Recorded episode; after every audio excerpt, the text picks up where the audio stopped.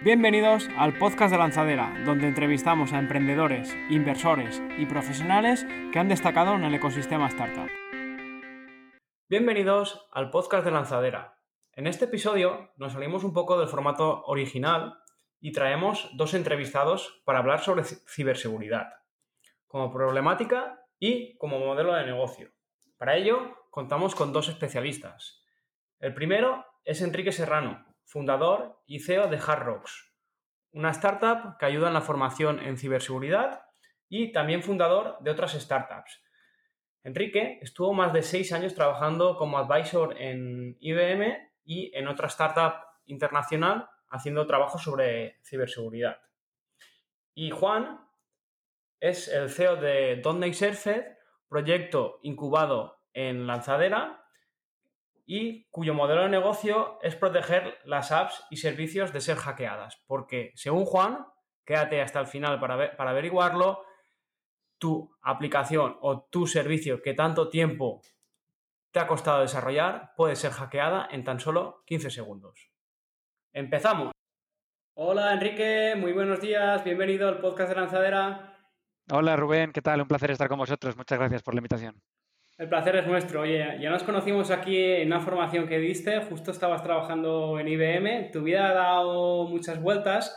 Eh, ¿Nos podías contar, como siempre hacemos en el podcast, cuáles fueron tus, tus, comienzos, tus comienzos, cómo surgió eh, el tema de, de, ciberseguridad en tu cabeza, cómo empezasteis un poco con todo esto?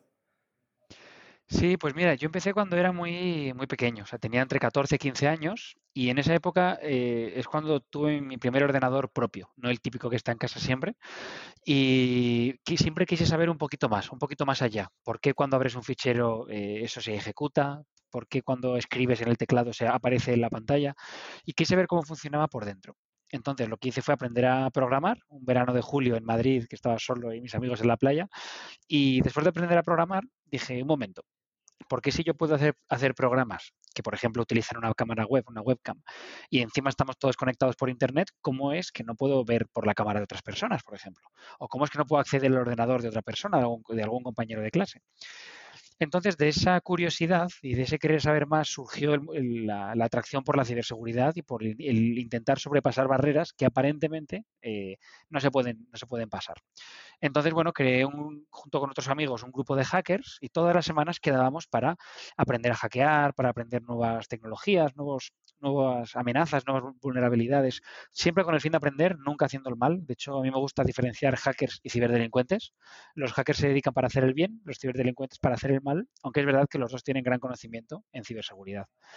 Entonces, bueno, fui creciendo, luego estudié ya la ingeniería informática, eh, y empecé a trabajar en IBM. Como has dicho antes, que nos conocimos hace ya muchos años. Estuve en IBM trabajando desde, los 22 años, eh, que bueno, empecé de becario, de hecho.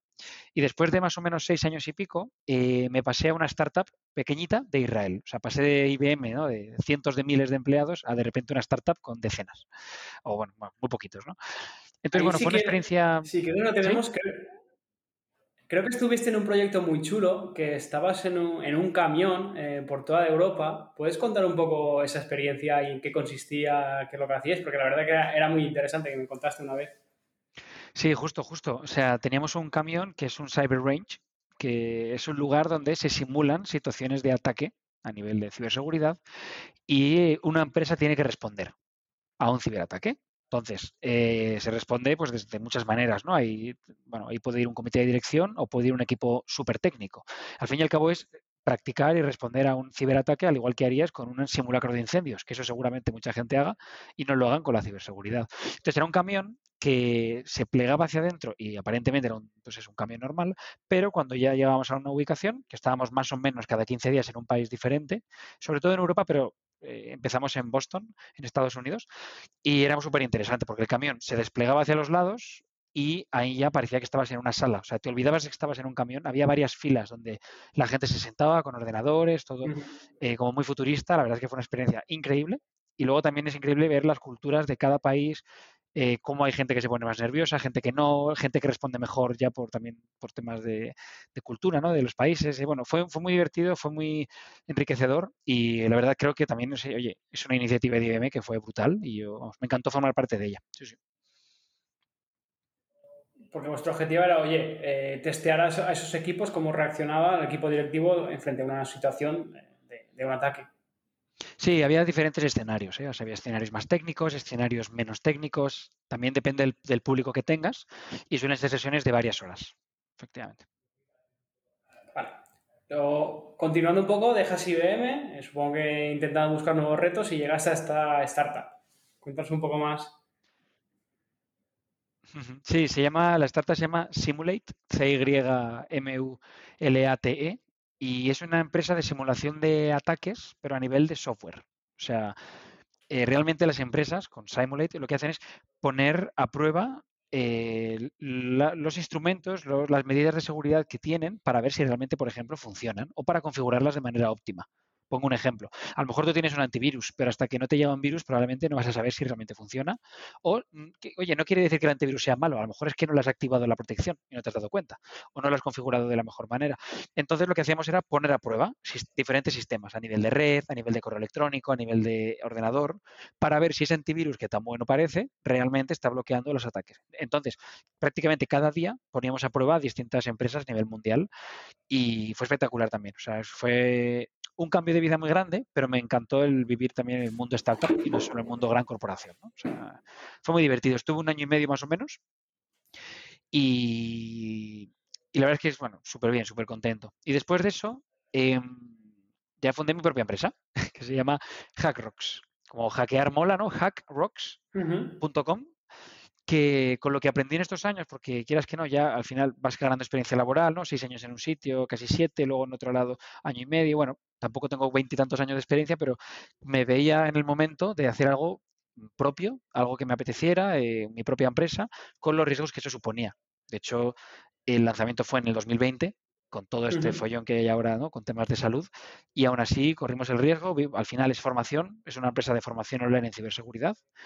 Eh, y bueno, al final estás confinado, no estás confinado, yo creo que al final no pasa nada. Tú estás en casa, tienes un ordenador, puedes aprender ciberseguridad, que es algo que creo que cada día hace más falta y cada vez se nos está enseñando más jóvenes, que es algo que me encanta y creo que siempre apoyo, ¿no? Que según empezamos a utilizar la tecnología, alguien debería avisarnos de cómo utilizarla de manera correcta y de manera segura. O sea, para poner un poco en contexto a todos los oyentes, ¿cómo es ahora, cómo, qué peligros tiene una empresa eh, y por qué debería aprender o, tomar conciencia de la ciberseguridad y, cómo lo solventáis vosotros, por ejemplo? ¿Qué tipo de formación dais para, esos empleados o, esos profesionales? Bueno, pues peligros, desgraciadamente hay muchos. Eh, los ciberdelincuentes siempre suelen ir un paso por delante y los hackers y también fabricantes de antivirus y de soluciones de protección suelen ir un pasito por detrás porque según aparece un nuevo ataque, pues hay que corregirlo, hay que protegerse ante él, ¿no? Muchas veces un nuevo ataque a veces es imaginación de un ciberdelincuente, que es que nadie lo contemplaba porque, bueno, al final van surgiendo. Entonces, la clave es reducir al máximo ese tiempo en cuanto a tú que recibes un ataque a solucionarlo o incluso, oye, prevenirlo, que yo creo que esa es la clave en muchas ocasiones, ¿no? Sí es verdad que es bueno y siempre lo recomiendo que la gente creo que es bueno que piense que a lo mejor mañana son hackeados.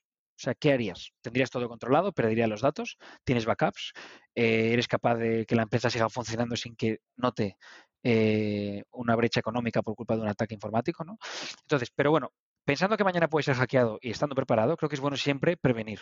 Y obviamente, si podemos evitarlo, mejor. Y en este caso, creo que la formación es fundamental y sobre todo a dos niveles. Hay un nivel inicial que es la concienciación, que es gente no técnica que entienda un mínimo para protegerse en su día a día. Que si mañana te llega un correo electrónico que te dice, eh, toma la factura de 3.000 euros del paquete que compraste ayer en Amazon, por ejemplo, o en eBay, donde sea, que la gente tenga sentido común y preparación, no, no solo sentido común porque a veces está muy bien hecho, ¿eh? pero digo, una preparación previa de, buena concienciación y que digan, oye, esto me han avisado que puede ser un fraude, porque yo no he comprado nada en esta tienda en estos días, no he utilizado este correo electrónico porque es el corporativo, no voy a abrir este fichero adjunto. Porque en muchas ocasiones, y es, el problema, aunque tú inviertas miles de euros en ciberseguridad, en antivirus, en firewalls, si al final un empleado decide obviar todas las alarmas, incluso desactivar el antivirus, que hay veces que se puede, da igual, da igual todo lo que hayas comprado, que si el empleado quiere, normalmente termina ejecutando ese malware. Por eso, por un lado, concienciación a nivel no técnico. O gente técnica, pero me refiero a temas del día a día. Y luego, por otro lado, la formación técnica. Ahí sí. Y me explico. Imagínate que tu empresa es una empresa digital de estas nuevas que están apareciendo, o como la nuestra, y nuestro principal activo, o uno de nuestros activos principales, es la página web, hackrocks.com. Obviamente, los empleados, los programadores, la gente que forma parte de esa empresa, tiene que estar protegida. Hay que programar de manera segura, no solamente programar. Es verdad que, oye, al final hay vulnerabilidades, hay algunas que ni siquiera sabemos que existen, dicen que la seguridad al 100% no existe, pero al menos que si tengo desarrolladores, pues desarrollen de manera segura. Que si tengo un equipo de sistemas, que configure una arquitectura de red de la empresa de manera segura. Que no mañana venga un invitado externo y solo con conectarse al wifi tenga acceso por red al ordenador del director general. Esas cosas pasan. Entonces, a un nivel más técnico, ya no a un nivel de empleado de a pie, creo que es bueno también una formación. Y de hecho en Hackrox tenemos un poco ambas y, también creo que es una oportunidad laboral, ya no solamente para protegerte a ti mismo, sino para dedicarte a esto. Ya hay varios estudios que indican que para 2022 va a haber más de 2 millones de posiciones abiertas en ciberseguridad que no van a ser cubiertas. O sea, ya se está dando por hecho que no hay gente. Y algo de hecho parecido pasa en España con las ingenierías, que hacen falta ingenieros y lo malo también es que hay muchos ingenieros en paro. Entonces, hay que poco a poco reciclarse, ver exactamente qué se pide en el mercado, hacia dónde hay que ir, porque como esto va tan rápido, a lo mejor tú estudias una ingeniería hoy y siete, ocho años más tarde, como no te recicles, como no estés constantemente aprendiendo, a veces te puedes quedar, pues bueno, retrasado y no puedes avanzar más porque ya es demasiado el, margen. Entonces, bueno, sí, con formación constante. Al final, lo que ha funcionado hace un año, por ejemplo, no tiene por qué dejar funcionar, porque política, por ejemplo, ahora vemos un cambio en la política de cookies, eh, mil cosas, eh, cambios de algoritmos y la verdad que este mundo va muy, muy rápido. Oye, eh, ¿qué sobre todo, eh, ¿qué consejos podríamos dar? Porque ahora mismo lo que tú has dicho, que un empleado eh, ejecute un archivo, cada vez recibimos todos más, más emails de este tipo o más mensajes de texto al móvil con este tipo de acciones y creo que el último año se, se aumenta, ha aumentado todo exponencialmente. Oye, ¿cómo podemos prevenir que pase esto y cómo actuar cuando pasa esto? Sí, el ataque por correo electrónico es uno de los ataques que más se están utilizando a día de hoy y en, los últimos años también, porque es un ataque que va dirigido a la persona que si llega a la máquina, o sea, si ningún antivirus de correo lo para, accedes directamente al objetivo que es que ya los malos saben que es el humano. O sea, de hecho, el ejemplo más fácil es que me lo pregunta mucha gente, desgraciadamente. ¿Cómo puedo hacer para hackear un Instagram? ¿Es posible? ¿Se puede? Eh, ¿Realmente tal? Entonces, ¿tú qué harías si quieres hackear un Instagram? ¿Vas a hackear Instagram? A sus servidores que tendrán mil fronteras, mil barreras, eh, cocodrilos por lagos entre medias, ¿no? entre tú y los servidores, o, vas a por la persona, que puede cometer un error y darte el usuario y contraseña. Pues hombre, los malos saben que lógicamente el camino fácil es atacar a las personas, ¿no? El eslabón más débil de la cadena. Por eso, el correo electrónico es de lo que más se está utilizando ahora y el problema es que hace cuatro o cinco años, cuando yo, lo que yo estaba viendo en el mercado era que se atacaba mucho por correo, pero mucho a gran escala yo envío un millón de emails, con que tres o cuatro se abran, ya el ataque puede ser mucho más que rentable. Entonces, bueno, eran ataques masivos a volumen. ¿Qué está cambiando? Que aunque más o menos sigan siendo masivos, ya te llega un email con nombre y apellidos. ¿Vale? Te llega con nombre y apellidos, te llega con tu antigua contraseña, por ejemplo. O sea que, de hecho, hay emails que llegan que vienen claramente, hola, eh, Enrique, esta es tu contraseña que has utilizado en esta cuenta. Que a lo mejor es verdad, porque hubo una filtración de datos de otra empresa. Eh, entonces, claro, tú ves un email con tu nombre, tu antigua contraseña, a lo mejor un DNI, tu fecha de nacimiento, que son datos que están por, ahí, que están filtrados, de, ah, hackeos eh, que ha habido a grandes empresas. Y claro, dices, joder, pues esto es real, o parece muy real, ¿no? ¿Quién va a saber mi DNI, mi antigua contraseña y mi nombre? Entonces, yo estoy viendo que lamentablemente cada vez el correo electrónico, aunque sea de lo que más se lleva usando en los últimos años, cada vez funciona mejor porque eh, cada vez son ataques más personalizados dentro de que siguen siendo a gran escala. Y por otro lado, ¿cómo prevenirlo? Me has preguntado. Bueno, pues insisto, el sentido común, que todo el mundo lo dice, parece evidente, pero tenemos que pensar que si un correo electrónico que nos vende, yo qué sé, pues un teléfono móvil por un euro, que es que normalmente pues, será mentira, ¿no? Si, hay, o sea, si eso es un malware y nos está llegando, significa que hay gente que lo abre. O sea, los ciberdelincuentes no pierden el tiempo ni el dinero. Si, nos está llegando un email que a veces nos reímos, ¿no? De, oye, mira esta estafa, que evidente. Aunque sea evidente, la gente pica. Y con que piquen uno o dos de los millones que envían ya es rentable. O sea, realmente no hace falta que piquemos todos, ¿no?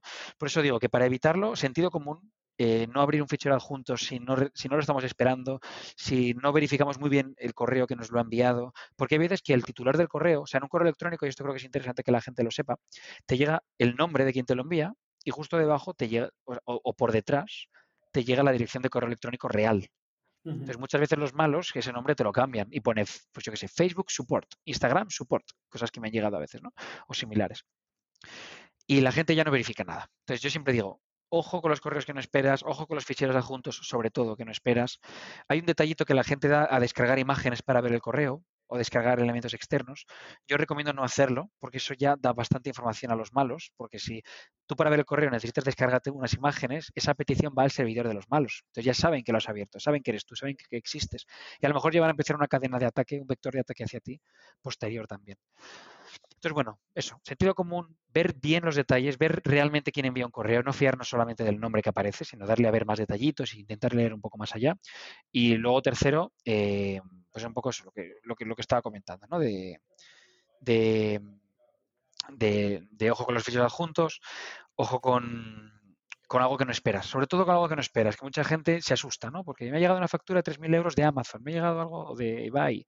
Bueno, pues pues un poquito de, cuidado y no le descargar, como decía, los elementos adjuntos, ¿no? Como también otro punto adicional, si no estamos seguros de quién lo envía. Y otra, otra cosa que nos preguntan mucho también, oye, ¿qué precauciones debería de llevar una empresa que hace desarrollo de software, por ejemplo, un, SaaS? Eh, pues por ejemplo, cada vez eh, hay más robos de código, accesos a base de datos, eh, robos de información. ¿Qué, ¿Qué, precauciones deberían de tomar o qué estructura deberían montar para evitar todo esto? Sí, pues esto ocurre, por ejemplo, mucho en el sector industrial, donde hay patentes, donde hay planos industriales, eh, hay... pero claro, el sector industrial ahora mismo, ¿qué es? O sea, podemos extrapolarlo al sector startup también. A lo mejor hay una startup que tiene una idea brutal, que la está patentando, está en proceso, o todavía no lo ha hecho y está en ello, o quiere hacerlo, y hay robo de información. Eh, esto ocurre, o sea, está ocurriendo, y, y aunque, insisto, aunque antiguamente a lo mejor algo muy jugoso puede ser los planos de un coche, para hacer un modelo igual. A lo mejor en una startup es el código fuente de un servidor o de una aplicación móvil. Entonces, esto ocurre. Eh, entonces, mucho cuidado con dónde están los datos, quién accede a ellos. Es muy importante en la protección de datos tener claro eh, los roles del equipo. O sea, si mañana un empleado es despedido o se va porque quiere, eh, somos capaces de a los nada, a, los 30 segundos de que se haya ido por la puerta, de quitarle todos los permisos y que jamás vuelva a acceder y que toda la información confidencial que tenía la haya devuelto, la haya destruido. O sea, hay detallitos. Uno es de gestión de personas, ¿no? de roles, accesos, permisos, y por otro lado el dato como tal. ¿Dónde está el dato? ¿Está el dato cifrado?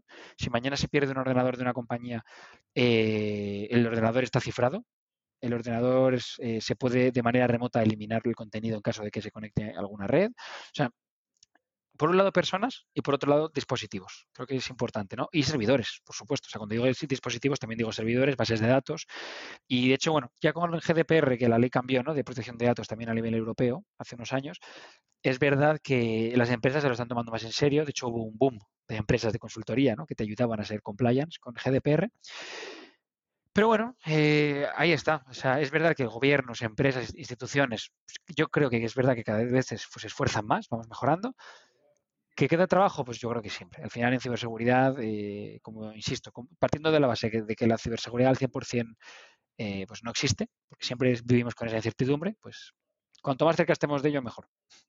Oye, estas cosas al final siempre se, sitúan mucho por lo que dices a gobiernos, grandes empresas, y para una startup parece como, como caro, pero son cosas que, pasan. A mí me ha pasado, eh, yo tenía un e-commerce, tenía una startup era un e-commerce, y, me llegaron a, hackear por una vulnerabilidad de PrestaShop. Oye, ¿qué podemos hacer? Oye, o, que no cueste demasiado para una startup cuando los recursos son, son tan limitados. Sí, pues mira, eh, eso es muy buena pregunta. en tema de e-commerce, realmente estoy viendo mucha gente que se tira a la piscina y se monta un PrestaShop, un WordPress tal. De hecho, yo, vamos, yo he vivido, yo he utilizado WordPress y PrestaShop. Y la gente piensa que nada, pones eso y ya está. Como es lo que todo el mundo utiliza, pues nada más. Entonces yo creo que aquí la gente debería decidir lo siguiente hasta qué punto puedes ocuparte de una infraestructura. Y me explico. Si tú te instalas un WordPress, tú mismo lo instalas, ¿eh? no, un proveedor, tú te lo descargas y lo subes a tu servidor y tienes un WordPress, igual con PrestaShop.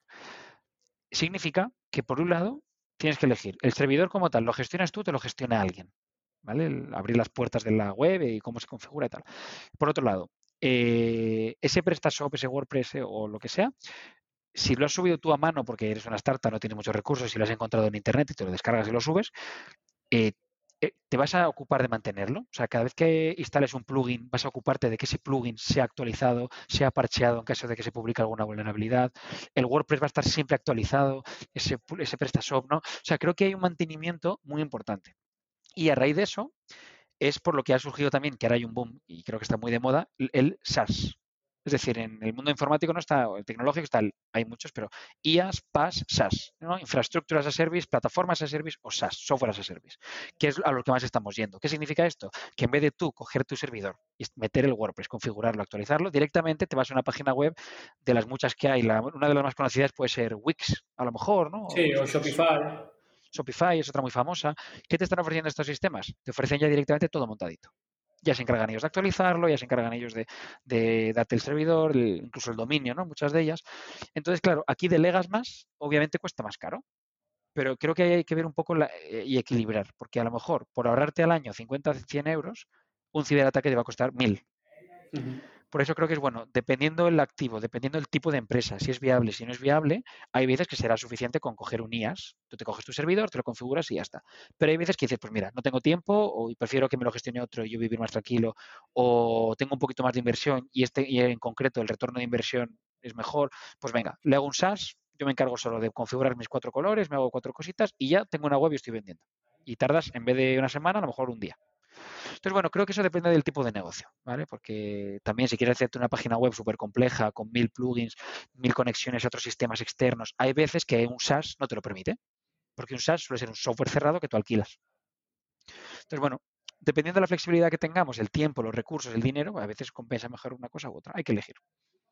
¿Cómo ves que se va a, mover, eh, se va a mover eh, el mercado en los próximos años en cuestión de, ciberataques, qué protecciones? Eh, bueno, prueba de también, por, por, eso has lanzado eh, tu startup de, formación. Sí, pues mira, eh, o sea, el mercado ahora mismo cada vez está evolucionando más rápido y aunque suene un poco tópico, creo que creo que es una realidad. O sea, esto hace 10 años de, la gente hablaba de, bueno, pues en el 2010 la gente decía, pues en el 2020, ahora ya no. Ahora decimos, pues el año que viene van a pasar cosas, ¿no? Cada vez es menos tiempo el que dejamos de margen y es verdad, porque nos lo están demostrando las, nuevas eh, invenciones, ¿no? O apariciones tecnológicas. Em, creo que la inteligencia artificial está ahí, lleva ya tiempo ahí, aunque es verdad que mucha gente comenta, ¿no? Y, se comenta en foros, que hay mucha gente que llama inteligencia artificial a algo que no es inteligencia artificial, pero parece ser que ya lleva algunos años, no muchos, que realmente está, funciona. Hay empresas que lo han conseguido, que, el, que máquinas tomen decisiones, que la computación bueno, se incremente muchísimo con ordenadores, por ejemplo, cuánticos. Entonces creo que vamos a ir a un cambio importante, primero por la inteligencia artificial, que va a ser un paso, o lo está siendo ya brutal. Y el otro lado, la capacidad de computación. Si los ordenadores cuánticos en no mucho tiempo consiguen llegar a ser como ocurrió con los ordenadores convencionales de hoy en día, que aunque antes eran una sala, ahora ya es un PC o un teléfono móvil, si conseguimos ese progreso con un ordenador cuántico en menos tiempo, que parece que íbamos hacia ese camino, creo que la vida va a cambiar muchísimo eh, partiendo por la ciberseguridad. O sea, ahora mismo, cuando hay una contraseña cifrada, que imagínate que hay una filtración de datos de, pues el otro día salían las noticias que hablaban de LinkedIn, hablaban de Facebook. Si una contraseña se roba, hay veces que las contraseñas están cifradas. No viene literalmente ahí mi contraseña. ¿no? Si están cifradas significa que son muchas letras y números, por ejemplo, que están todas ahí puestos, que no se entiende nada. Y se considera seguro porque para tú descifrarlo necesitas estar a lo mejor probando todas las combinaciones durante 100 años. ¿Qué ocurre? Que a lo mejor 100 años con un ordenador convencional de hoy en una computación cuántica la podemos reducir a días. Entonces, a lo mejor ya no es tan segura eh, en gran parte muchos aspectos fundamentales de la ciberseguridad que tenemos hoy en día y de cómo funciona un procesador. Entonces, a lo mejor la computación cuántica puede ser un paso muy, muy grande y, y bueno, y luego también está el tema del blockchain, que parece que tuvo un boom hace dos, tres años, parece que está volviendo otra vez con los éxitos de algunas criptomonedas. Habrá que ver, habrá que ver hacia dónde va ese tema, porque mucha gente se puso a instalar blockchain y en ocasiones ni siquiera hacía falta, a veces era marketing. ¿Tú crees que a nivel de, ciberseguridad vamos también hasta a un mundo descentralizado? O sea, aquí tenemos, por ejemplo, una, startup que se dedica a eh, almacenar eh, información y lo hace de una manera descentralizada. Eh, en lugar de tener el archivo completo en un servidor, lo tienen diferentes nodos y bajo una cadena blockchain es como, como realmente al final lo monta dentro del usuario. ¿Crees que vamos a más modelos como este? Eh, a ver, insisto, creo que estos avances tecnológicos están, vamos, son increíbles y creo que pueden dar unos beneficios muy buenos, pero a veces se utilizan sin ningún sentido. O sea, insisto, que yo he visto algunos ejemplos de blockchain que, que era marketing, puramente marketing. Para, Solo por decir que uso blockchain, ya uso blockchain. Y meto ahí no sé cuántos millones de euros. Entonces, creo que hay usos muy interesantes, creo que no todo el mundo lo usa como debería, y, e, insisto en esto, porque si tú usas una cosa como no deberías, lo normal es que vayas a tener un problema. Y es lo que ocurre con la ciberseguridad. Si estos avances tan interesantes los configuramos mal, los usamos mal, pueden volverse en nuestra contra. Sea, si yo eh, utilizo, pues, eh, no sé, la computación cuántica, por ejemplo, mal, pues a lo mejor se puede utilizar para descifrar contraseñas o para hackear o hacer ataques de fuerza bruta con una capacidad de cómputo inimaginable eh, hace pocos años, ¿no? Y entonces podríamos hackear un montón de cosas. Entonces, estos nuevos avances creo que es bueno tener siempre en cuenta la ciberseguridad. O sea, genial los avances, pero siempre teniendo en cuenta en paralelo cómo protegerse. Y por cierto, esto a su vez genera oportunidades laborales. Esto a su vez genera oportunidad de, trabajar en este mundillo, oportunidad de, de, crear un puesto de trabajo, quizá nuestra imaginación, pero quizá podemos crear un puesto de trabajo del futuro, ¿no? Que de hecho esto hace poco lo comentaba en un foro que estuve. Estoy recordando el... O sea, te decía muchas veces porque estoy viendo que cómo transmitir a un equipo no técnico una necesidad técnica y que lo entienda y de verdad se lo crea.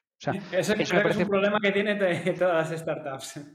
Sí, pero me refería más, en concreto más en ciberseguridad, ¿eh? que tú vayas a un directivo que a lo mejor no tiene ni idea de ciberseguridad ni de tecnología y le expliques que no puede meter el pendrive en su ordenador porque le pueden atacar. O, que no puede volver a utilizar este tipo de software porque pueden entrarle de alguna manera, o que su empresa no va a poder sacar este producto porque hay un riesgo de ciberataque. Cosas así. O sea, hay veces que, y lo he vivido, que cuesta hacer ver a gente que no te entiende porque no tiene el conocimiento técnico de un ingeniero, que no, no pasa nada, que, pues que hay una necesidad, que hay un problema, que, hay que actuar. ¿no? Entonces, el creo que hay futuro también de trabajo, gente que, sea, que tenga mucho conocimiento técnico que sea capaz de trasladarlo. ¿Vale? Porque muchas veces la gente me pregunta, ¿qué puedo hacer para ser el mejor hacker del mundo o para trabajar en una empresa de ciberseguridad y tal? Entonces, a mí lo que más me, piden las empresas, me dicen, oye, si conoces a alguien que sea muy bueno técnicamente, pero que sepa llegar delante de un cliente y explicar, entender primero la necesidad que tiene el cliente y luego explicarle hacia dónde vamos a ir. Eso hace poco lo estoy hablando con una empresa que busca hackers, pero que además sepan hablar en público, que sepan transmitir un mensaje, ¿no? que incluso que entiendan un poquito de ventas. Fíjate, no, no piden nada. Oye, volviendo un poco a tu startup, aquí al final es un programa donde tenemos muchos fundadores. Eh, ¿Nos puedes contar un poco desde sus inicios cómo, lo hiciste? Porque has dicho que conseguiste inversión, cómo montaste equipo, esos primeros usuarios, eh, cómo es el desarrollo. Sí, correcto. Pues mira, eh, esto, empezamos el año pasado, ¿vale? O sea, llevamos, no llevamos ni un año siquiera. Y empezamos en un momento aparentemente de mucho riesgo, ¿no? En plenos confinamientos eh, a nivel mundial y en una situación complicada, pero bueno, al final vimos la idea de negocio, la teníamos clara y vimos que aunque hubiera confinamiento, la formación online era, por así decirlo, compatible. Entonces, bueno, nos lanzamos a ello, empezamos a programar, eh, empezamos nada, pues eh, nada, muy poquitas personas, tres personitas, empezamos a programar, empezamos a, ver el mercado, a analizar, a hacer casos de uso. Al principio ya no, no solo ponernos a programar a lo loco, que creo que es esto, yo he tenido startups antes de esta y he aprendido muchas lecciones y una de ellas es hacer un business plan. O sea, veamos cómo vamos a monetizar esta idea, veamos qué recursos, en cuánto tiempo, cuánta inversión inicial necesitamos. O sea, hagamos un buen plan para, para poder tener éxito, porque a veces una gran idea, si no la sabes comercializar o no tienes un buen plan, se puede tirar a la basura. Y a lo mejor tenías la idea de tu vida, pero no la has sabido aprovechar. ¿no? Entonces estuvimos analizando un poco el mercado, viendo qué podíamos hacer, hacia dónde ir, con la idea que teníamos en la cabeza de esta deformación en ciberseguridad. Y, y nada, pues oye, nos lanzamos a ello, empezamos a programar, eh, conseguimos una inversión privada directamente, o sea, teníamos gente que confiaba en nosotros vosotros al final hacéis eh, formación, una de las partes eh, más importantes eh, son los contenidos. ¿Cómo hacéis para crear contenidos y que, y que resulten interesantes para, para cada diferente buyer persona? Sí, no, esa es muy buena pregunta. Pues mira, hemos tenido varias sesiones internas para detectar este buyer persona. De hecho, tenemos algunos documentos con hasta con caras y nombres ficticios de los buyer persona que, que tiene nuestra empresa y hemos definido varios muy interesantes. Y realmente eh, los contenidos que tenemos, tenemos como reto que cada mes sale nuevo contenido. O sea, al final la plataforma tienes un periodo de prueba gratuito y un contenido de acceso gratuito. Si te gusta, perfecto. Pues pagas y ya está. Y te suscribes como tipo Netflix, Amazon. Pagas 9,99 al mes o 99,99 al año y tienes acceso ya pues a, la, plataforma, diferentes eh, retos, diferentes eh, lecciones de teoría. Y luego también colaboramos mucho, eh, bueno, y de hecho tenemos un director académico que es doctor en criptografía, por ejemplo, o sea, que es profesor universitario, que ha sido, me refiero a profesor universitario, ha trabajado como directivo y como súper técnico en otras empresas, o sea, al final hemos buscado gente del sector formación, porque a veces eh, pecamos los técnicos, me incluyo, de, bueno, si yo hago una empresa tecnológica, lo importante es gente tequi, gente que programe, gente técnicamente muy buena. Sí, pero si la empresa al final es de formación... Gente que transmita. Claro, pero y luego que si la empresa es de formación, tendrá que haber gente de formación en tu mundo. Entonces, bueno, yo llevo ya mucho tiempo dando conferencias, haciendo formaciones a, empresas también, y ya digamos que tengo experiencia en el sector y tengo gente, colegas con experiencia que se han unido a, la idea, al proyecto, y es nada, estamos muy contentos. Cada mes sacamos nuevos contenidos, nuevos retos. Y un poco, eh, al final, ¿vosotro vais, vais un modelo más B2C que B2B o, tenéis, estáis explorando los dos modelos? Pues mira, sí, eso es un tema que he comentado mucho internamente, porque realmente tenemos los dos modelos de negocio. Tenemos el modelo B2C y luego tenemos el modelo B2B. El modelo B2C es, como te he comentado, es muy sencillo. Llega un usuario, prueba, si le gusta, paga la suscripción mensual. Eh, y eso, bueno, pues ahí, vamos. Y luego tenemos el B2B, que es, eh, es más a nivel de plataforma. Por ejemplo, eres una empresa, quieres formar a tus empleados y quieres tener lo mismo que tenemos en HackRocks, pero en tu empresa con tus colores y con tu logo. Entonces vendemos algo así como un white label donde tú tienes tu contenido, tus retos, hacemos retos también, ya no solamente la plataforma, sino el contenido, o incluso complementamos contenido que ya tengas. hay empresas o universidades que nos dicen, mira, yo tengo este grado en informática, me gustaría complementarlo con vuestro contenido en ciberseguridad y voy a montar HackRocks, pero con el logo de mi universidad. Estamos trabajando ya con algunas universidades, por ejemplo. Y luego también hacemos competiciones, que eso hay empresas y universidades que nos lo piden. Quiero organizar para este evento una competición de hacking. Entonces, tenemos la plataforma, tenemos la manera de hacerlo, nos cuesta muy poquito. Eh, en cuanto a tiempo, hacemos cuatro cositas y ya tienes una plataforma con retos y donde tus estudiantes, tus empleados o los asistentes a un evento participan en, esa competición. Entonces, bueno, tenemos las dos vertientes eh, y hay que ir un poco eh, viendo, y es muy importante ¿no? a nivel startup, por dónde llega el revenue, qué cash flow tienes mensual, por dónde entras más, por dónde entra menos, y ir un poco balanceando las dos cosas, porque al final hay un budget en marketing que tienes que elegir. ¿Qué porcentaje va a B2B? ¿Qué porcentaje va a B2C? No, hay gente que me dice que, o, bueno, o que piensa, no, no con Hackrox, pero en general, que o una cosa u otra, ¿no? O B2C o B2B. Pero bueno, creo que hay negocios que dan lugar a las dos cosas. El nuestro creo que, que es, que es, así, o sea, que podemos tener las dos cosas, pero con mucho cuidado, no meter toda la inversión de repente en B2C y olvidarnos del B2B o viceversa al final si no, pues no, es sostenible. Pues Enrique, mucha suerte con, tu proyecto. Eh, gracias por tu tiempo. Y para ya, para terminar, oye, ¿qué recomendaciones nos, nos has dado ya muchas? Oye, pero ¿qué recomendaciones podrías dar eh, para esas startups que empiezan y tienen pocos recursos, cómo cuidar su, su MVP para que no tener ciberataques, les roben el código? Bueno, pues yo siempre doy este consejo. A nivel de startup, eh, hay mil opciones que te cuestan muy poquito dinero porque eres una startup. Hay muchas grandes empresas que apuestan por los pequeños para que cuando crezcas sigas con ellos, ¿no? Y otras cosas, pero no por eso significa que sea bueno. O sea, no por tener mil herramientas significa que vaya, que tu empresa vaya a ir mejor. Es verdad que, que muchas ayudan, pero veo muchas startups que se vuelven locos comprando y adquiriendo productos y montando webs y configuraciones súper extrañas que al final por eso les hackean al final, como es el ejemplo que hemos comentado de un PrestaShop o un WordPress hackeado por, una mala configuración, por olvidar algún plugin, estas cosas, al final te arruinan la empresa. ¿Y por qué? Porque a lo mejor has puesto un plugin que te añadía las redes sociales y cuatro cosas más. Que quizá no era tan necesario, pero te has tirado a la piscina porque lo has visto, es gratis y lo usas. Entonces, no volverse loco y tener un plan, ¿vale? Tener un plan, primero de negocio y segundo también un plan técnico.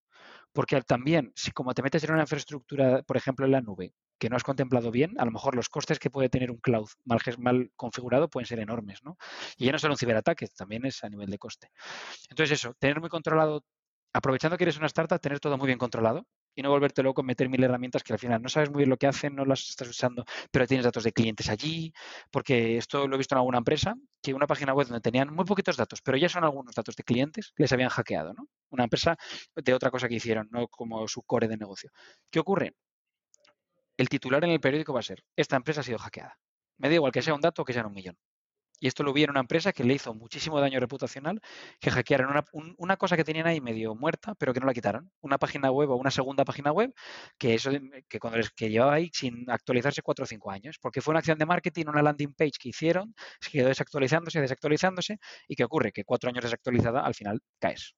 Entonces cayeron, les hackearon, les robaron datos de usuarios, que fueron muy poquitos, es que fueron menos de 100, si no recuerdo mal. Pero bueno, ya es, el titular. Ya tienes que notificar a la agencia, ya te va a llegar una multa, ya tienes que, bueno, por un descuido, por haberte vuelto loco a hacer mil landing page y mil cosas. Entonces, bueno, orden y siempre tener un plan y saber estar preparado para responder y una buena formación, claro. Enrique, mucha suerte con tu proyecto y esperamos verlo crecer y que sea un referente en ciberseguridad en los próximos años. Genial, Rubén. Oye, muchas gracias por estar aquí y verte otro día más. Un saludo. Un saludo, chao. Siguiendo con la temática de hoy, hoy aquí traemos también a Juan, eh, CEO de Donde Safer. Eh, Donde Safer es otro, otro proyecto que tenemos aquí en Lanzadera eh, relacionado con, con la ciberseguridad. En concreto, ellos protegen el código fuente de cualquier aplicación. Pero para ello mejor que nos lo cuente su CEO, Juan. Hola Juan. Hola, buenas. Realmente hay un modelo de negocio ¿O puede haber un modelo de negocio detrás de la, ciberseguridad? Bueno, pues yo creo que sí. Yo creo que es básicamente lo que nosotros estamos intentando conseguir y es adaptar eh, alguna forma de productizar lo que sería la ciberseguridad y ofrecer eh, servicios y productos que te permitan mantener todo lo que sea todos tus activos digitales, ya sea aplicaciones, servidores, etcétera, e intentar de alguna forma eh, conseguir monetizar todo, todo, ese valor y todas esas soluciones que, damos. En nuestro caso, eh, nos centramos en ofrecer una serie de herramientas que le permitan a, las empresas, y más bien está enfocado a los propios desarrolladores, a integrar y mantener la seguridad de sus aplicaciones con el mínimo esfuerzo. Eh, yo creo que lo importante de una empresa debería ser lo que está construyendo, el propósito que tienen y la ciberseguridad al final es un aspecto importante que no debería ser el foco de nuestro negocio, pero que es muy, tiene un impacto muy grande sobre lo que podamos llegar a hacer. Entonces, la idea es ofrecer eso de forma sencilla con un par de clics y que te puedas, puedas delegarlo y te puedas enfocar en lo que realmente importa. Al final, ¿cómo surgió tu idea y cuál es vuestra propuesta de valor? Eh, ¿Por qué surgió todo, todo vuestro proyecto? Vale, realmente lo que es la idea y el proyecto surgió eh, de la experiencia. Eh, yo estaba, yo me dedicaba un poco más a una parte de la ciberseguridad que básicamente es obtener código fuente de las aplicaciones, entender cómo funciona, incluso modificarlas o bueno, cosas un poco más oscuras, por así decirlo. Entonces, a raíz de todo eso, yo me di cuenta de que existen sistemas de seguridad, existen, hay muchas opciones, pero yo desde bastante pequeño tenía bastante capacidad como para quitar todos esos sistemas de seguridad, etcétera. Entonces dije, bueno, si una persona como yo, eh, joven, que tampoco tiene muchísima experiencia, es capaz, estoy seguro de que grandes empresas con mucho potencial detrás eh, fácilmente pueden eh, hacer todo esto. Entonces empezamos, empecé a hacer una solución que básicamente era como un producto igual que el de la competencia, pero a nivel de seguridad, a nivel de algoritmos, etcétera, más avanzado. Y a raíz de eso me di cuenta de que realmente eh, es algo que puede ser muy demandado, es algo que puede ser muy útil. Y lo que estamos intentando hacer ahora es orientarlo a lo que he comentado antes, a poder delegar en un producto o en un servicio el tema de la seguridad de una aplicación poder conectar varios servicios y crear como un ecosistema de productos que se encarguen de proteger los puntos débiles de tu aplicación en diferentes ámbitos, ya sea pues el tema de los datos que pasan por tu aplicación, bases de datos, etcétera, o el producto que tenemos actualmente, que solo tenemos este, que es con el que estamos empezando, que es eh, para el tema de ingeniería inversa de compilación. Lo que hace es proteger el, código fuente. Entonces tú simplemente lo instalas, un par de clics y, ya lo tienes ahí. Entonces esa es la idea, intentar eh, construir un modelo de negocio en base a la ciberseguridad, que yo creo que es algo que ahora con la digitalización que hay, más con el tema COVID y todo el rollo, eh, se, va, a ser muy necesario. Eh, los problemas de ciberseguridad van a ir aumentando a medida que el mundo se vaya digitalizando y creo que es un negocio que sin duda eh, va a pegar un boom bastante fuerte, más que nada porque va a ser una necesidad. Al final, para que la gente entienda un poco cuál es la problemática, ¿cómo de fácil es hacer esa ingeniería inversa para sacar el código y cuál sería un poco una aplicación real? Oye, tú vas, por ejemplo, a la Apple Store te bajas una aplicación y le sacas el código, ¿cómo funciona? Sí, dentro del ámbito de la ciberseguridad realmente es un ámbito eh, muy grande y existen eh, mil, aspectos dentro. Eh, enfocándonos en ingeniería inversa, la ingeniería inversa es básicamente el proceso inverso a la compilación. Cuando tú escribes código, lo compilas y eso se convierte en una aplicación, un ejecutable, etcétera. Incluso una web, en el caso de ASP, podría ser un o lo que sea. Entonces la ingeniería inversa es lo contrario. Existen herramientas, son de compiladores, que lo que te permiten hacer es obtener el código fuente original de todas esas aplicaciones. Luego, dependiendo de los usos, pues los usos puede ser, por ejemplo, si tú tienes un algoritmo que sea privado, que no quieres que nadie vea, sería fácil de, coger ese algoritmo. O incluso el tema de la decompilación te puede servir para copiar una aplicación entera, una funcionalidad que tenga tu competencia o cualquier herramienta que tenga tu competencia, de compilarla y simplemente tener el código fuente como si lo hubieses hecho tú. Básicamente el coste que tiene eso en la empresa es a nivel de propiedad intelectual y todo el coste que deriva el desarrollo. Puedes copiar en 20 segundos lo que una empresa ha desarrollado durante dos años o que le ha costado desarrollar dos millones de euros. Entonces, eh, ese sería el principal problema dentro de lo que sería la ingeniería inversa en el tema de la ciberseguridad. Pero luego, obviamente, pues existen demás ramas que ya se meten con temas de datos, bases de datos, etcétera.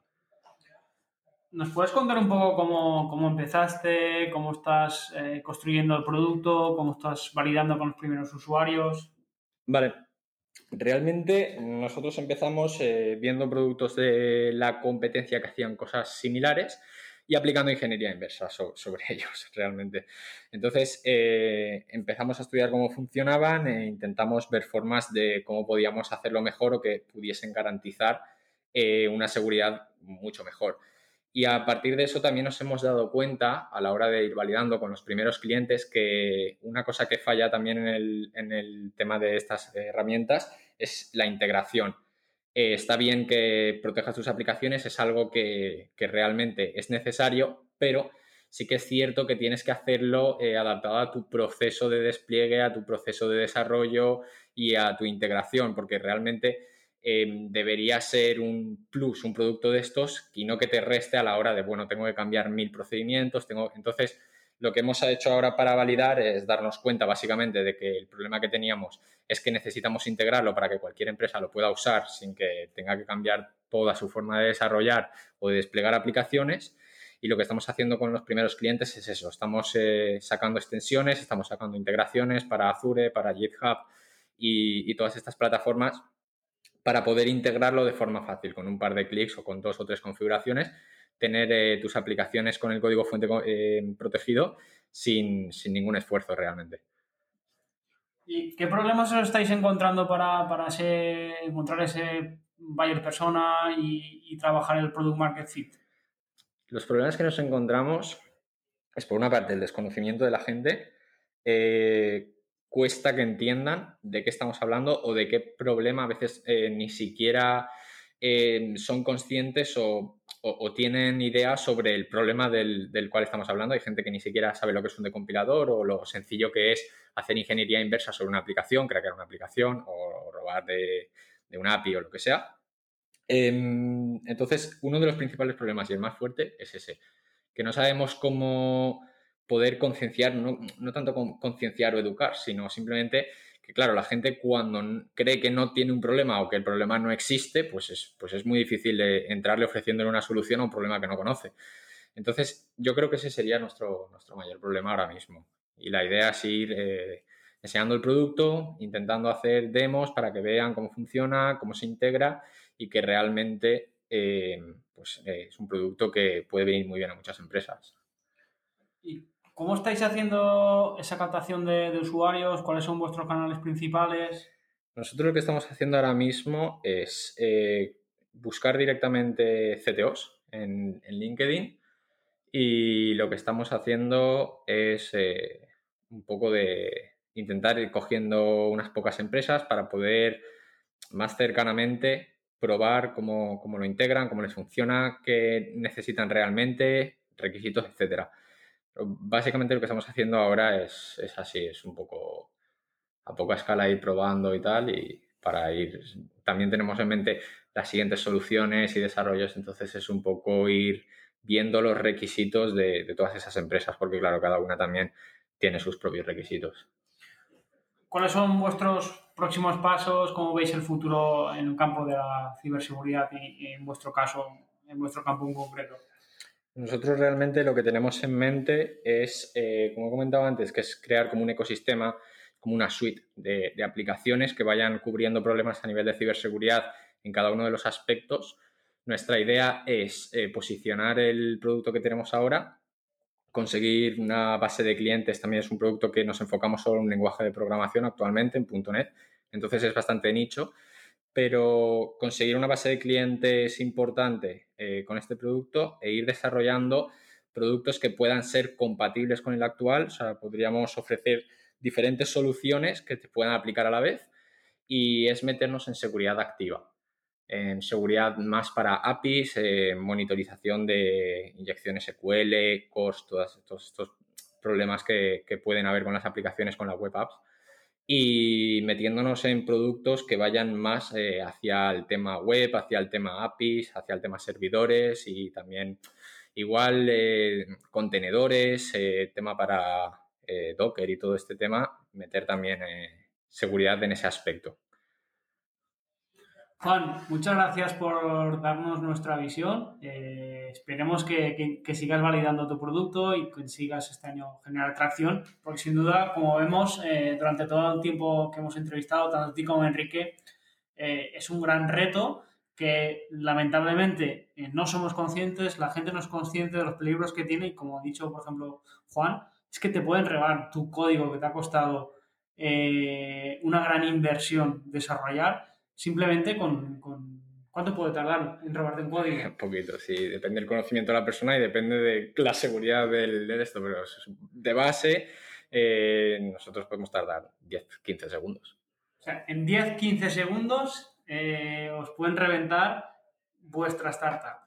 Muy importante eh, tomar conciencia de ello y también acordaros, tanto de Enrique como de Juan, para intentar protegerlas.